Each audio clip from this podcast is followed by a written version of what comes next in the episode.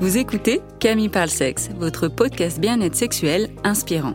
Je suis Camille Bataillon, sexologue clinicienne. Dans ce podcast, vous l'aurez compris, je parle de sexe, de la sexualité au sens large. Ce podcast se veut un endroit plein de douceur pour parler de la sexualité avec des informations de qualité et des outils concrets pour vous apporter votre dose d'inspiration pour votre intimité. Avec mes invités ou en solo, je souhaite vous donner la crème de la crème en sexologie pour réfléchir ensemble à la sexualité et vous offrir le meilleur de l'éducation sexuelle. J'espère ainsi vous inspirer dans votre intimité, que ce soit seul, à deux ou à plusieurs, et faire vibrer votre sexualité. Alors, bienvenue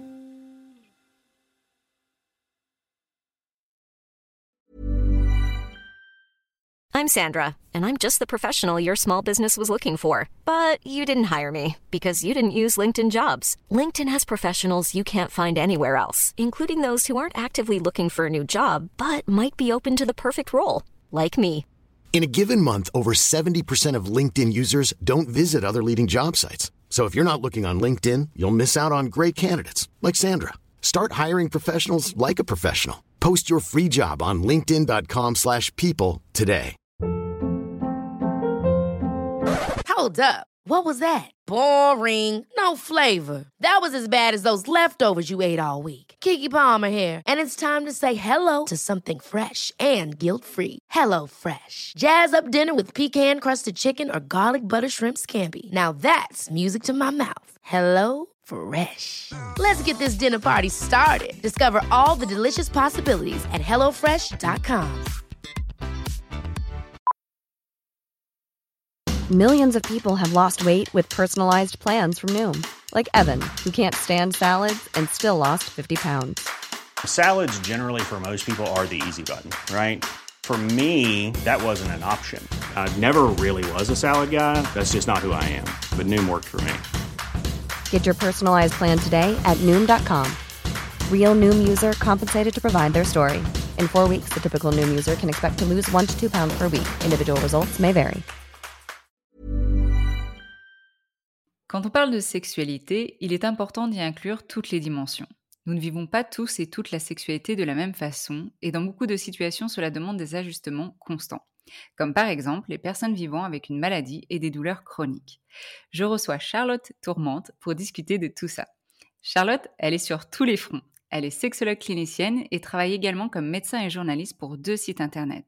Elle est l'heureuse vice-présidente de l'association Dare Woman et présidente de l'entité Dare Woman Handicap.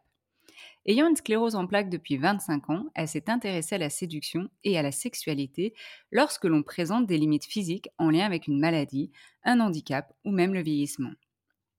Comment accepter un corps qui nous lâche? Comment se réconcilier avec lui? Elle a fait de nombreuses rencontres qui lui ont montré que l'une des voies possibles passe par réinventer sa sexualité en se libérant de ses croyances autolimitantes ainsi que des injonctions et des codes de la société.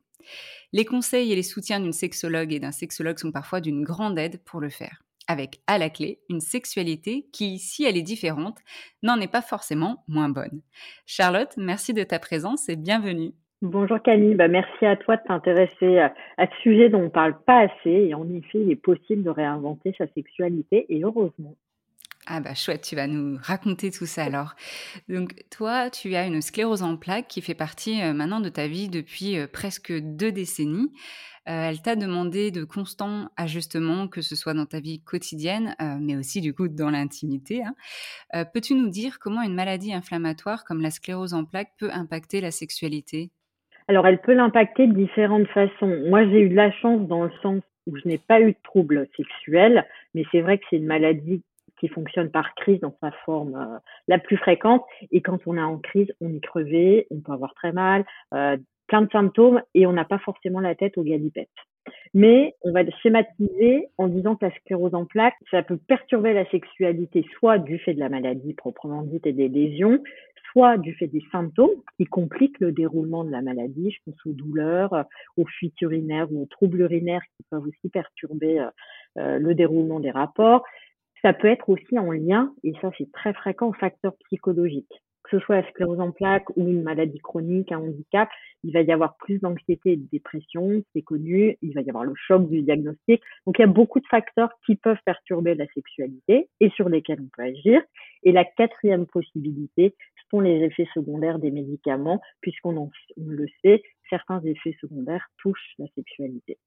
Mmh. Et est-ce que ça impacte différemment par rapport à la sexualité, qu'on soit un homme atteint de sclérose en plaques ou une femme? Oui, euh, parce qu'en fait, chez les hommes, bah, il va y avoir des dysfonctions érectiles, donc un trouble de l'érection, euh, avec, entre guillemets, une chance, c'est que c'est le trouble sexuel où il y a le plus de traitements possible. Donc, il y a quand même un moyen de garder euh, ses capacités d'érection. Il y a un trouble de l'éjaculation peut être mmh. retardé. Chez les femmes, une sécheresse vaginale est fréquente, des douleurs à la pénétration. Et les deux, il peut aussi y avoir une baisse de libido ou une atteinte de l'orgasme. Mmh. Et donc pour toi, ça te semble, euh, et je le disais dans l'intro, quelque chose d'important ou d'essentiel ou, euh, de bien pour sa sexualité de pouvoir consulter justement un ou une sexologue dans, dans ce moment-là déjà? Alors peut-être pas quand on a le diagnostic posé, mais quand on se rend compte finalement qu'on a une maladie chronique et que ça impacte euh, bah, sa vie intime? Oui, ça me semble fondamental de pouvoir parler à un sexologue, euh, tout simplement parce que ce sont des troubles très intimes. On n'ose pas forcément les aborder avec son spécialiste. Euh, je sais que dans le domaine de la sclérose en plaques, les neurologues n'abordaient pas du tout ce sujet. Ils le font un peu plus aujourd'hui et surtout, il y a des consultations de sexologie qui se développent dans les hôpitaux et qui sont associées au service de neurologie. Donc, et, et c'est important parce que euh, la santé sexuelle, et on le sait, et même l'Organisation mondiale de la santé euh, l'inclut dans le concept de santé, elle est fondamentale. D'autant plus que la sclérose en plaques touche des adultes jeunes, le plus souvent entre 20 et 40 ans, et que, bah oui, c'est encore plus important à cet âge-là que euh, à 70 euh, ou 80 ans. Pour avoir déjà dès le début aussi, comme tu dis, ça impacte jeune, mais aussi d'avoir les ressources, les outils nécessaires euh, bah, le plus tôt possible pour éviter peut-être des années de, souffrance et, de croyances aussi qui vont s'installer par rapport à, cette maladie et la sexualité. En effet, parce qu'on le sait, euh, quand il y a un trouble sexuel euh, dont on ne va pas parler ou pour lequel on ne va pas avoir de prise en charge, il va y avoir une sorte de cercle vicieux entre euh, le trouble, les répercussions sur la sexualité, sur le couple, des non-dits, des malentendus. Et plus on attend, en fait, plus ça s'enquisse et plus ça peut être compliqué euh, d'interagir. Maintenant, quelle que soit euh, la, durée du trouble sexuel, c'est important d'en parler parce qu'il y a toujours des ajustements à faire et il y a toujours une prise en charge à proposer, en fait. Donc c'est mmh. ça qu'il faut retenir. OK, prise en charge et ajustement et on reviendra aussi sur, les ajustements parce que je pense que, bah, voilà, les personnes qui sont concernées se demandent, qu'est-ce qu'il y a de, de possible. Mais je voulais revenir aussi sur justement ces croyances auto-limitantes que l'on peut avoir autour de la sexualité quand on souffre, d'une maladie. Quelles peuvent être ces croyances et et quel peut être l'impact de ces croyances justement? C'est vrai qu'il y a beaucoup de de croyances qui sont limitantes et la première, ça va être que, la sexualité va être forcément impacté par la maladie. Si on va sur un site euh, euh, sclérose en plaques ou autre, on va lire euh, hop l'un des symptômes trouble sexuel et c'est extrêmement angoissant en fait de lire ça. Même quand on n'a pas de trouble sexuel, on dit ah mais oui c'est possible, on l'a dans la tête et, euh, et rien que ça ça peut perturber ça. Et il y a une autre croyance auto-limitante qui est extrêmement fréquente, c'est de penser que à partir du moment où on a une maladie chronique ou un handicap, on n'est plus désirable on peut plus susciter le désir des autres, on n'est plus aimable au sens premier du terme, capable d'être aimé. Et ça, il faut vraiment travailler sur soi. Euh, alors, toi seul, avec des livres de développement personnel, toi avec l'aide d'un spécialiste, un sexologue clinicien par exemple, ou un psychologue, pour pouvoir se dire, bah si, c'est pas parce que j'ai une maladie chronique ou un handicap que euh, je ne suis plus désirable, je ne suis plus aimé. Mais il faut, euh, on va dire, se reparamétrer dans sa tête. Parce que c'est la, la maladie chronique, elle provoque très souvent manque de confiance, baisse d'estime de soi, changement de l'image de soi. Et c'est pour ça que c'est important d'échanger là-dessus parce que euh, parce que c'est vraiment des choses qu'on qu'on observe euh, énormément en consultation ou même dans la vie de tous les jours. Mmh, et puis enfin, mmh, il y a les pensées négatives qu'on peut avoir et qui peuvent tourner en boucle comme est-ce que je vais réussir à avoir une érection? Est-ce que je vais être excité rapidement? Est-ce que je vais atteindre l'orgasme? Et ces pensées, elles vont couper des sensations corporelles donc de l'excitation sexuelle et perturber le déroulement du rapport euh, sexuel et la qualité de vie sexuelle. Donc c'est très important en fait de travailler sur ces euh, pensées auto-limitantes. De travailler là-dessus et puis euh, de permettre aussi d'être dans le moment présent parce que tu parlais justement de, de, de ces croyances qui bah, court-circuitent un petit peu du coup les, ce qu'on peut ressentir. Et d'ailleurs dans ton livre, qui s'intitule euh, Sclérose en plaques et, talons aiguilles, dépasser la maladie et renouer avec son équilibre. Il y a une, une alors c'est pas une phrase, mais c'est quelque chose que tu dis et j'aimerais qu'on détaille un petit peu. Tu dis que justement la maladie c'est un excellent moyen de se reconnecter à son corps. Est-ce que tu peux nous en dire plus par rapport à ça?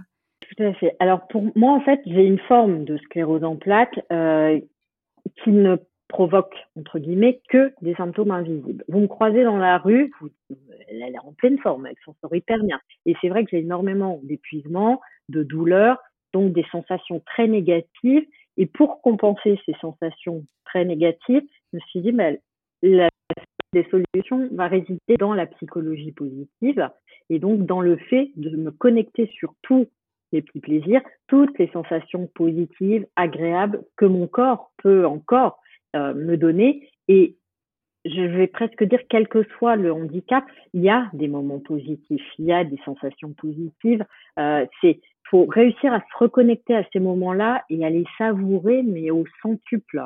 Et moi, j'ai parfois l'impression que oui, en effet, je profite tellement plus de la vie et des moments où ça va bien que les gens sans handicap, qui me le disent hein, d'ailleurs. C'est vrai que mes amis constatent, ah bah oui, toi, tu sais profiter de ces instants-là et il donne de la force pour les mauvais moments. Oui, c'est ça, parce que tu sais que ces moments-là, bah, tu sais que tu les, tu les vis pleinement parce que tu sais qu'il y a des moments plus down qui vont t'impacter et, donc tu savoures encore plus ces phases où tu te sens bien justement et que tu peux vraiment profiter. Donc je comprends ce lien effectivement, bah, vraiment en plus d'accentuer, de, se focaliser sur le positif quand il est là, de pouvoir voir le verre à moitié plein, ce qui, je pense aussi, peut te nourrir, peut nourrir les gens aussi quand il y a des moments un peu plus down, de s'accrocher à quelque chose en disant c'est une phase, c'est un passage et ça va mieux aller. Exactement. Et le souvenir, en fait, de tous ces moments et sensations positives, dans les moments où on ne va pas bien, bah, c'est aussi un moteur en se disant non, je vais me battre pour que ça aille mieux et que je puisse en revivre. Et quand j'ai eu une hémiplégie euh, euh, il y a 11 ans, 12 ans, c'est vrai que voilà, moi mon objectif numéro un, c'était de renager dans la mer. Et ça, c'était, c'est la sensation où je me sens libre, où euh, j'ai plus de douleur, où mon corps est moins contraint par la maladie. Et ça, c'était, euh, c'était dans ma tête. Euh, tous les soirs, je m'endormais avec le son de la mer grâce à une appli. Donc, je crois que tous ces moments-là, ils peuvent en effet bah, total, servir de moteur incroyable. Et que c'est important de savoir quels sont soit ces moteurs, de s'interroger là-dessus pour pouvoir avancer. Et toi, en consultation, euh, d'ailleurs, est-ce que tu reçois, euh, du coup, est-ce que ta patientèle, c'est une majorité de personnes justement avec des douleurs chroniques, pas forcément? Et si c'est avec des douleurs chroniques, euh, comment tu les accompagnes? Non, alors en fait, c'est pas, je dirais, trois quarts sans maladie, sans handicap et un quart avec maladie et handicap en sachant que parfois il n'y a pas de, maladie chronique, mais, euh, mais que c'est, parfois plus compliqué de travailler. Et en fait, finalement, les, les patients avec euh, qui ont une maladie, un handicap, alors il y a les douleurs, mais c'est vrai qu'en douleur chronique, depuis 25 ans, moi j'ai l'habitude euh, de la comment, de la façon de les prendre en charge et surtout, je les comprends je vais, je vais comprendre dans mon corps, dans ma chair. Donc, je pense que j'ai une écoute qui est différente et mmh. des conseils qui sont probablement plus adaptés. Et plus globalement, pour le handicap, je suis euh, moi-même passée par différentes phases et, euh, j'essaye d'accompagner les patients euh, dans ces différentes phases pour, euh, pour, pour leur faire gagner du temps en fait et gagner en qualité de vie. Oui, parce que c'est ça aussi en fait. On peut faire des choses seules, mais c'est vrai que dans l'accompagnement, c'est effectivement pour faire gagner du temps. Alors c'est pas en disant on va aller plus vite, etc. Mais c'est vraiment des outils comme tu disais. Tu es passé par là. Je pense que tu as une écoute du coup toute particulière et des outils encore plus adaptés qu'une personne comme moi, par exemple, qui ne souffre pas de, douleurs chroniques ou, de maladies et qui peut des fois être extérieure à, tout ça. Toi, tu le comprends, comme tu disais, dans, ta chair, dans ton vécu. Oui. Après, j'ai pas, j'ai pas d'outils magiques. moi, je partage les outils déjà qui sont dont les effets sont prouvés par la science, évidemment, je pense normalement, évidemment aux douleurs durant la, la pénétration, mais il y a aussi euh, euh, des outils qui, pour moi, ont fonctionné sur moi. C'est la méditation en pleine conscience pour se centrer sur ses sensations, la psychologie positive, c'est euh, le fait de se faire du bien euh, et de se réconcilier en fait avec tous les plaisirs au sens large et de commencer parfois par là avant d'en arriver au plaisir sexuel pour euh, pour étendre sa palette finalement de, de plaisir et puis après on adapte évidemment à chaque cas et en fonction de chaque chaque vécu et chaque tempérament parce que mmh. tout le monde ne répond pas aux mêmes euh, conseils. Oui, et c'est vrai, la, pleine conscience, euh, j'en parle justement dans, l'épisode 4 euh, du moment présent pleine conscience, parce que c'est un outil euh, formidable en fait, vraiment exceptionnel. pour se focaliser, comme tu disais déjà, sur quelque chose qui nous fait du bien. là, toi, par exemple, c'était ton moteur d'aller d'aller nager, c'était ton focus chaque soir, et, c'est ce qui fait tenir aussi, et c'est ce qui fait profiter, donne une saveur différente aussi à la vie, j'imagine et donc, tu disais que, bah, voilà, il y a 25 ans, quand, on t'a voilà, mis le diagnostic de sclérose en plaques, bah, les, les, les, les médecins ne parlaient pas forcément de la sexualité. Peut-être souvent aussi, ce qu'on entend, c'est bon, bah, la personne, elle, a elle doit déjà gérer cette maladie. On ne va pas non plus rajouter la sexualité. Ça passe un petit peu au second plan. Or, bah, tu disais que pour certaines personnes, ça les impacte et que aussi se sentir bien dans sa sexualité, ça permet aussi de se sentir bien aussi dans sa maladie. Mais en même temps, comment être dans la séduction Parce que tu j'en parlais en intro que toi, voilà, tu t'es vraiment intéressé à ça. Comment on peut être dans la séduction quand on présente justement des limites physiques liées à sa maladie? Alors, ça, peut être différent en fonction du handicap, s'il est visible ou invisible. Entre guillemets, pour moi, où il est invisible, ça peut sembler plus facile parce qu'entre guillemets, je réponds aux normes sociétale. Euh, il n'y a pas de différence visible. Après, c'est vrai que j'ai un mode de vie qui est différent du fait des douleurs, de l'épuisement. Donc, euh, moi, ce qui, ce qui vraiment m'a aidé et ce qui est à mettre en place aussi euh, en cas de handicap visible, ça va être de surtout prendre conscience déjà des normes qui sont imposées par la société, qui sont nombreuses, mais qui sont encore plus marquées en fait avec le handicap parce qu'on rentre pas dans les cases. Et ça, rien que ça, ça provoque une souffrance, ça provoque le sentiment de ne pas être adapté. Euh, moi, au départ, hein, j'ai mis euh, cinq ans euh, à, en fait, me convaincre que, bah oui, j'étais euh, aimable, oui, j'étais séduisante, mais je crois que j'avais trop de choses à gérer avant. J'étais en pleine étude médicale, j'avais à, à, gérer un diagnostic très compliqué. Donc, il y a des moments aussi où on n'est pas capable, entre guillemets, de s'intéresser à la séduction, de la sexualité, c'est les débuts de maladie ou de handicap, c'est quand, quand il y a de nouvelles limites physiques qui se mettent en place. Et là, voilà, je crois qu'à un moment, il faut prioriser et en se disant, je dois retrouver un équilibre avant de m'intéresser et de m'investir dans la séduction et la sexualité. Donc, il faudra faire ce travail de normes imposées, euh, de prise de conscience, en tout cas des normes. Et surtout, ce qui est le plus important, c'est de travailler sur soi pour pas s'enfermer dans ces normes et, travailler sur un concept de féminité ou de virilité, euh, le remettre en cause, le remettre en question pour pouvoir s'en extraire. Parce que ces normes, finalement, elles questionnent, elles interrogent. D'une part, elles sont superficielles, elles sont hyper cadrées, elles sont souvent très centrées sur l'apparence physique, mais la majorité des gens, ils sont pas attirés par une plastique de mannequin. Ils vont être attirés par euh, ce que la personne dégage, euh, ses valeurs, son humour. Et je pense que avoir cette vision globale, qui est très difficile hein, quand on a un, handicap ou on se sent rejeté parfois, euh, avoir cette vision globale, ça me paraît extrêmement essentiel. Et ensuite, ça va être évidemment de se centrer sur ses atouts, sur toutes ses qualités, tout ce qu'on a envie de mettre en valeur, tout ce qui nous distingue aussi des autres, qui nous donne une profondeur différente et puis parfois, certains arrivent même de faire, euh, à faire de leur différence une force et un atout. Mmh. Oui, mais j'entends qu'il y a vraiment aussi une phase, euh, une notion euh, d'acceptation qui revenait aussi, bah, qui revient beaucoup dans ce que tu dis et, dans ton livre. Mais c'est vrai que même en, consultation, même là en, en t'écoutant, bah, il y a beaucoup de personnes qui disent que c'est extrêmement frustrant en fait de ne plus pouvoir faire sexuellement les mêmes choses qu'avant ou de moins ressentir ou d'être focalisé sur le mois d'avant et d'essayer de revenir à ça et c'est extrêmement dur cette notion d'acceptation. Je sais pas ce que tu en penses. ah, c'est extrêmement frustrant, c'est douloureux. Ça peut entraîner une foule d'émotions négatives, de la colère, de la tristesse, un sentiment d'injustice aussi. On le sait que la vie n'est pas juste, mais quand on y est confronté soi, bah, on le prend de plein fouet. Et je crois qu'il va falloir déjà vivre avec ces émotions, euh, les intégrer, presque les accepter, pour trouver une façon de composer avec elles et ensuite de se dire, de réussir à se dire, bah ok, il y a tout ça qui est, en jeu, c'est pas juste, c'est frustrant, c'est angoissant, mais ma sexualité, elle ne sera plus ce qu'elle était avant. Et il y a une sorte de deuil, euh, qui est deuil de sa sexualité d'avant, qui implique souvent un deuil de sa vie d'avant. Donc, ça peut prendre du temps.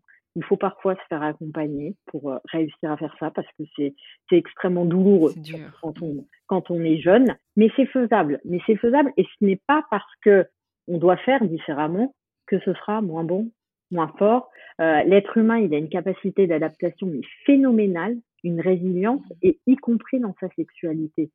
Et ça peut permettre aussi de développer une connexion à l'autre beaucoup plus forte, une intimité encore plus forte du fait de la maladie.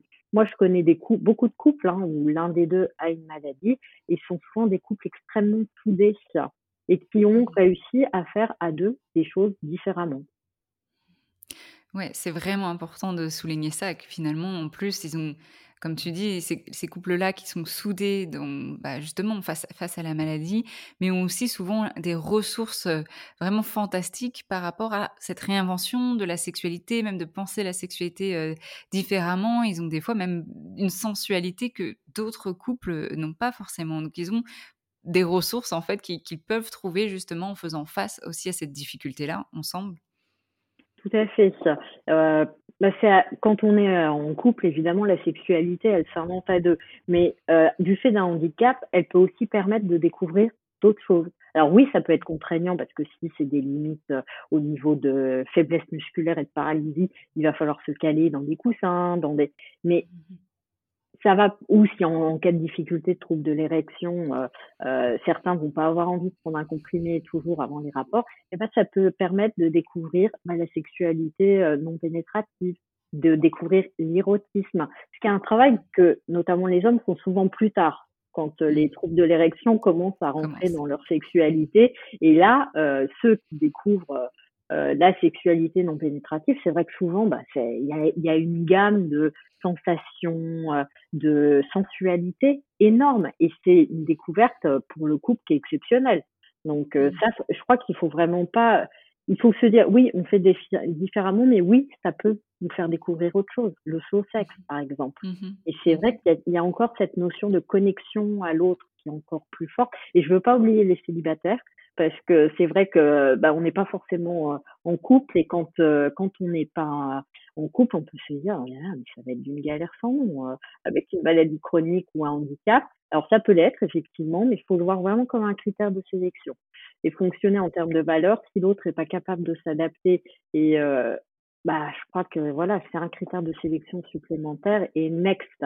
Et c'est pas pour ça qu'il faut se couper du plaisir sexuel les sex friends, ça existe, euh, les, la masturbation aussi, et ça peut être un travail de réconciliation avec son corps parce que euh, en prenant conscience de tous les plaisirs que peuvent offrir la sexualité. Et ça, c'est extrêmement fort et important. Ouais. Oui, tu parlais des personnes célibataires et, et- tu disais que c'est un critère de sélection et c'est ce que j'aime beaucoup dire aussi. Mais souvent, la remarque, c'est oui, mais du coup, si c'est ça, bah, je vais trouver personne et, je vais avoir, je vais faire vraiment très très peu de rencontres. Qu'est-ce que tu réponds à ça? qu'est-ce que je réponds à ça? Euh, Ça peut être plus dur ou un peu plus long, quoique, parce que moi, j'ai des, des tonnes d'exemples en fait pratiques de personnes qui, euh, maladie chronique ou handicap, qui n'ont jamais été célibataires ou presque, hein, qui arrivent toujours à retrouver. Ou, euh, donc, euh, parfois, on est célibataire, mais c'est pas tant parce qu'on n'arrive pas à rencontrer quelqu'un euh, qui pourrait s'adapter que parce qu'on n'est pas prêt dans sa tête ou on n'a pas forcément envie finalement inconsciemment d'être en couple. Donc il y a plein de, de variantes différentes et c'est bien de s'interroger aussi sur ce qu'on veut. OK, donc il y a d'autres enjeux, de pas forcément aussi mettre tout ça, comme tu dis, peut-être sur, heu, la maladie et de se dire: «Bah, c'est parce que c'est à cause de ça». Finalement, c'est aussi de se questionner, de de se remettre en question aussi, bien au-delà, heu, on n'est pas qu'une maladie, on est aussi, heu, tout un ensemble, en fait, hein. Tu peux tu me permets d'ajouter, c'est essentiel de pas se voir que comme un patient, comme un malade. Moi, j'ai toujours dit: «Je suis une femme avant d'être une patiente et vous m'enlèverez jamais ça» et je m'habille le matin en me disant: «Bah, voilà, je suis féminine et moi, c'est mon tuteur». Chacun son moteur. Mais, heu, mais c'est vrai que voilà, que les gens se disent: «Mais non, je suis pas qu'un handicap. Je suis tellement plus que ça» et heureusement. Et comme tu disais au tout début, c'est un handicap invisible et c'est vrai, quand on te voit, heu, si tu nous le dis pas, on n'a aucune façon de savoir que tu vis tout ça. Et moi vraiment, heu, bah, je l'ai encore plus appris et senti en lisant ton livre où tu racontes vraiment tout ton vécu. Là, j'ai fait: «Waouh!» je découvre, heu, une Charlotte, heu, complètement, pas différente parce que ça fait pas que ça, mais de me dire: «Waouh, tout ce que tu as vécu», et donc c'était intéressant de lire ça et d'ailleurs dans ce livre aussi, tu parles que la sexualité s'adapte au corps et je trouvais ça très chouette à entendre parce que comme tu disais, où les personnes se disent: «Bah, ça y est, ma sexualité, elle est foutue parce que j'ai plus, heu, j j'ai plus ce même corps ou j'ai plus ces mêmes sensations». Or, tu dis que la sexualité s'adapte à notre corps. Est-ce que tu peux en dire plus? Bien sûr, heu, je crois que quelques alors, c'est vrai que je vais pas parler des handicaps, heu, extrêmement sévères de tétraplégie, quoique, parce que c'est vrai qu'il y a, heu, l'accompagnement sexuel qui existe, qui un jour peut-être arrivera enfin en France nous sommes totalement retardataires. Mais c'est vrai que dans la majorité des cas, heu, on peut trouver des façons de contourner les symptômes. Heu, je donne un exemple, troubles urinaires, heu, on a peur d'avoir des fuites ou, la douche, un bain, ça peut être quelque chose d'extrêmement érotique. Heu, pour les filles qui sont minimes, bah, de toute façon, elles se mélangent dans les fluides corporels et on va pas voir grand-chose. Donc, il faut aussi se détendre là-dessus et réfléchir à comment on peut contourner et c'est là où c'est parfois intéressant d'avoir un sexologue, heu heu, parce que, il peut savoir aussi comment, heu, comment contourner ces symptômes. C'est c'est faisable. L'épuisement, bah, on va réfléchir à quels sont les meilleurs moments. Heu, comment comment faire? Peut-être qu'il faut, les moments où on est épuisé, peut-être faire juste différemment. Un massage érotique ou privilégier la tendresse ces fois-ci. Heu, en fait, il y a plein de petites choses, de petits ajustements, comme j'ai dit au début, à mettre en place et ça, c'est fondamental. Ouais, donc des ajustements et des fois, c'est des choses auxquelles les personnes n'y ont pas forcément pensé non plus, heu, n'ont pas forcément eu la cu l'envie, enfin la curiosité ou l'idée, que ça leur vienne et c'est pour ça que des fois un accompagnement, ça permet de de donner des des outils qui sont en plus personnalisés, comme tu disais par rapport aux aux fuites urinaires ou je sais pas si tu en as d'autres aussi des ajustements. Alors tu parlais de position aussi, ça peut être des ajustements de position? Tout à fait. Heu, par exemple, moi, je me souviens, j'avais une patiente qui était, heu, en fauteuil et puis, heu, on me voit dans le cadre d'un événement et elle me dit: «Bon, il faut quand même que j'en parle. Moi, je renonce à la sexualité parce que finalement, je voilà, je peux pas je peux pas me bouger, c'est plus comme avant» et puis, je leur ai parlé à tous les 2 en disant: «Mais faites juste dif différemment. Toi, si comment est-ce que tu peux être installé pour être bien?» Elle me dit: «Bah, si je mets des coussins, ça va. Si je suis dans telle position, ça va. Et en fait, la fois suivante, quand j'ai vu, elle m'a dit: «Bah, ça y est, tu m'as juste donné le petit, heu, coup de pouce pour me dire que oui, il fallait, heu, faire différemment, mais que c'était tout à fait possible» et elle resplendissait. Alors parfois, heu, c'est plusieurs ajustements, c'est un peu plus compliqué, hein, bien sûr, évidemment. mais moi, je Mmh. veux bien croire enfin, je suis une grande optimiste, il y a toujours, toujours des Mmh. solutions et pour les personnes qui sont, heu, beaucoup plus, heu, handicapées, heu, il y a une sorte de planche heu, pour les troubles moteurs un peu plus sévères, qui va aider à se mouvoir durant les rapports. Alors je peux Ouais, peut-être pas donner Andy, marque, crois, si je exactement, Andy Lover. Alors le problème, c'est que ça a un coût, mais c'est vrai que ça peut vraiment aider à à garder une sexualité. Donc Mmh. heu, c'est un des conseils importants, c'est, heu, soyez moteur et soyez proactifs, en fait, dans le la recherche de solutions. Parce que très souvent, on a tendance à rester bloqué sur ce qu'on faisait avant et en disant: «Bah non, si je peux plus faire ça, heu heu, ça y est, c'est fini». Bah non, non, non, faut juste chercher, heu, la façon de faire pour, pour que ce soit possible avec ses possibilités physiques. Ouais, on revient souvent, hein, sur cette notion de flexibilité en fait, hein, et de manière générale, dans la vie et les personnes qui sont le plus satisfaites dans leur vie intime et peu importe en fait la définition, ce qu'elles y mettent dans leur vie intime, peu importe la fréquence, c'est les personnes qui sont flexibles par rapport aux événements de vie, par rapport à ce qui se passe en fait finalement. Ah, c'est totalement ça. C'est totalement ça parce que, en fait, tout le travail qui va être fait du fait, euh, par exemple, d'une sclérose en plaques, d'une maladie chronique, il sera hyper intéressant pour le vieillissement. Donc, de toute façon, dans la vie, par définition, on doit être flexible, on doit être adaptable, et en tout cas, ceux qui arrivent à être flexibles sont souvent les plus heureux. Oui, être adaptable parce qu'effectivement, tu, fais le lien, voilà, handicap et, ça peut aider pour après le vieillissement parce que ben, dans, le vieillissement, effectivement, notre corps change, nos organes génitaux aussi, les sensations peuvent être différentes, pas moins bien ou meilleures ou peu importe, c'est juste c'est différent et donc plus on a cette flexibilité-là, cette ouverture, cette adaptation, plus on peut être satisfait de cette sexualité et moins se euh, rigidifier, je sais pas comment on dit, se rigidifier par rapport à une expérience passée ou quelque chose passé encore une fois, où est-ce qu'on veut mettre notre attention? Sur quelque chose de passé ou maintenant, aujourd'hui? C'est exactement ça. Il faut le voir en termes de, ça va ouvrir la palette des possibles. Et ça, c'est hyper intéressant. Et je voulais revenir aussi sur euh, ce que tu disais euh, bah, quand tu parles aussi avec, euh, avec tes patients, tes patientes, et là, l'histoire de, de cette personne, de cette femme en fauteuil roulant. Souvent, j'ai l'impression qu'en fait, presque le premier déclic, c'est que tu leur donnes la permission d'être des personnes sexuelles. Pour certaines, oui, parce qu'en fait, euh, euh, et d'ailleurs, c'est même, je, pense à une autre patiente qui n'a pas de handicap et qui avait besoin, entre guillemets, de cette permission, ou en tout cas de se voir dans le regard de quelqu'un d'autre comme quelqu'un de, sexué et qui avait droit à une sexualité. Mais oui, en effet, parfois, c'est juste euh, leur dire, bah oui, ok, gérez be- beaucoup de choses, beaucoup de symptômes, mais vous avez cette envie au fond de vous-même, cette flamme. Et, la libido, c'est un élan de vie. Euh, le sexe, c'est un élan de vie. On l'a tous en nous. Alors, il est parfois étouffé par euh, certains événements de vie, euh, qui soient liés à la santé ou pas, mais on peut toujours le réactiver. Et, euh, et c'est extrêmement important de ne pas faire une croix sur cet élan de vie, faire une croix sur sa sexualité, parce que c'est dans la très très grande majorité des cas, à partir du moment où on a envie de retrouver l'envie, bah, c'est possible. Ouais, c'est pour retrouver l'envie. Et, euh, et c'est aussi tout à fait OK si on, il y a des phases où on n'a pas de sexualité, où on n'en a pas envie, ça peut aller et venir. Et, et c'est pas pour ça aussi, euh, voilà, vous n'êtes pas obligé d'avoir une sexualité non plus si vous n'en avez pas envie. hein, ça, on, on le dit bien. Tu as entièrement raison de l'ajouter. Et dans, enfin, avec une sclérose en plaques, par exemple, il y a des moments euh, où on est plus en forme, avec moins de symptômes, d'autres où là, on va être en poussée euh, à terre et ce sera pas possible. Sans maladie, il y a des moments où la libido est élevée, puis elle va baisser, baisser elle va être très fluctuante et en fait, euh, on revient à la notion de flexibilité, savoir s'adapter à cette courbe euh, très variable. Euh, c'est la vie en fait, c'est la vie.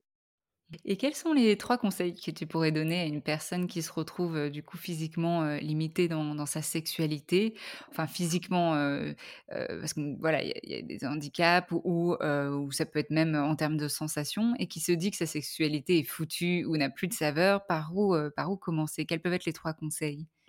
Les trois conseils, mais vous les retrouvez en fait tout au long du podcast, c'est d'apprendre de renoncer à faire comme avant, avoir exactement euh, la sexualité d'avant et réinventer en fait euh, une, sexualité. Donc ça veut dire apprendre à faire différemment, à découvrir des nouvelles formes de sexualité non pénétrative, faux sexe, massage érotique.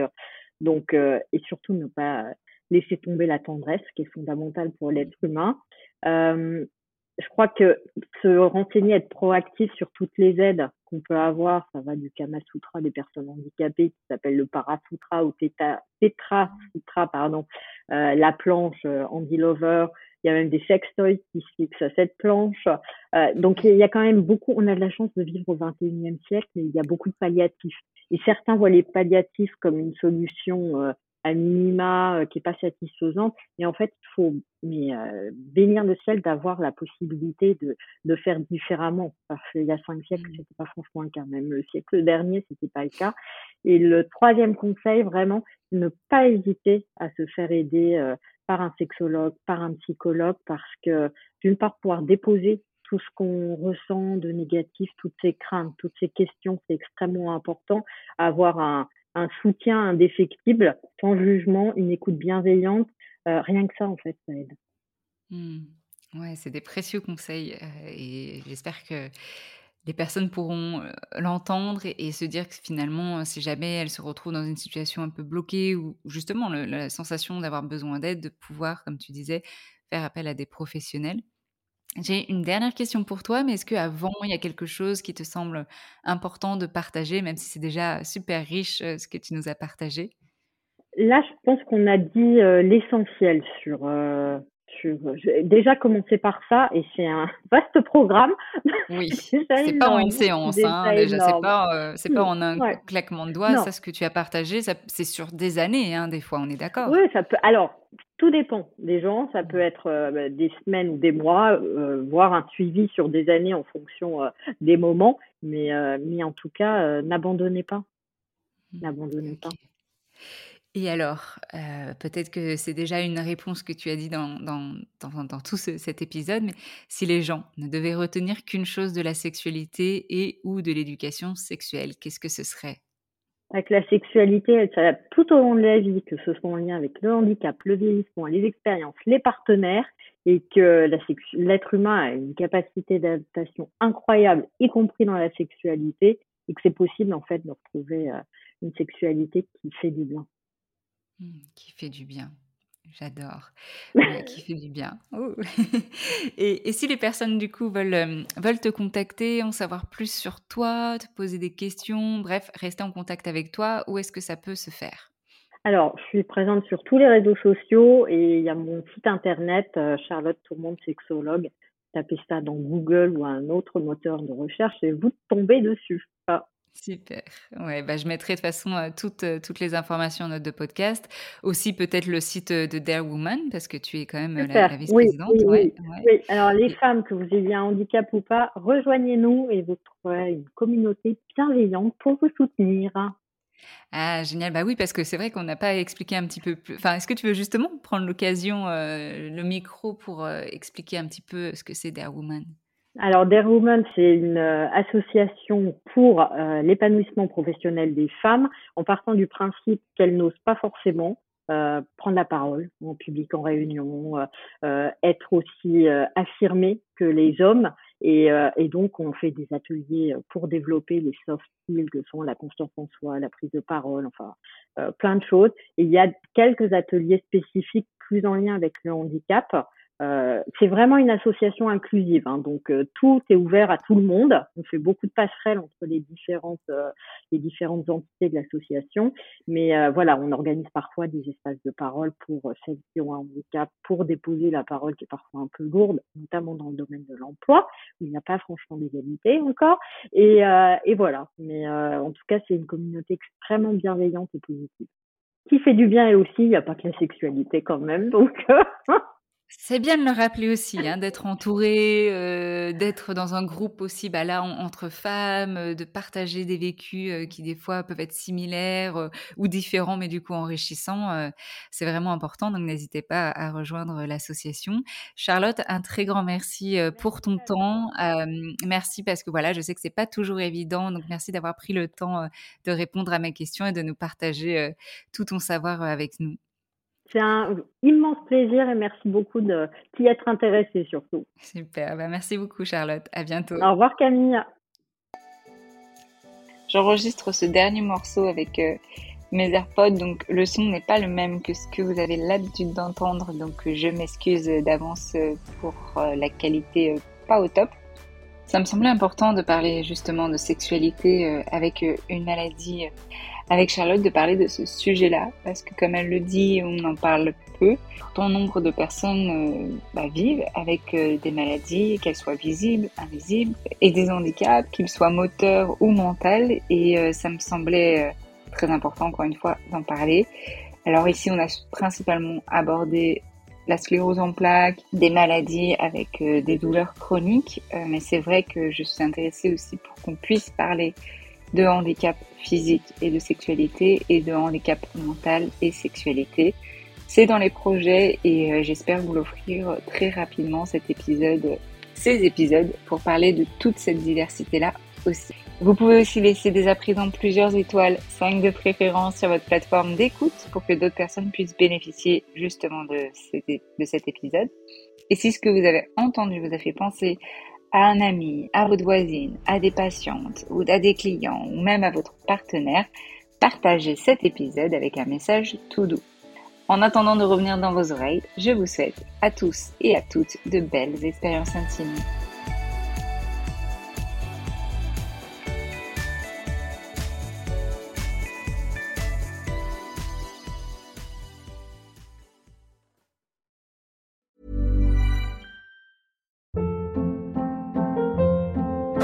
Hold up. What was that? Boring. No flavor. That was as bad as those leftovers you ate all week. Kiki Palmer here, and it's time to say hello to something fresh and guilt-free. Hello Fresh. Jazz up dinner with pecan-crusted chicken or garlic butter shrimp scampi. Now that's music to my mouth. Hello Fresh. Let's get this dinner party started. Discover all the delicious possibilities at hellofresh.com.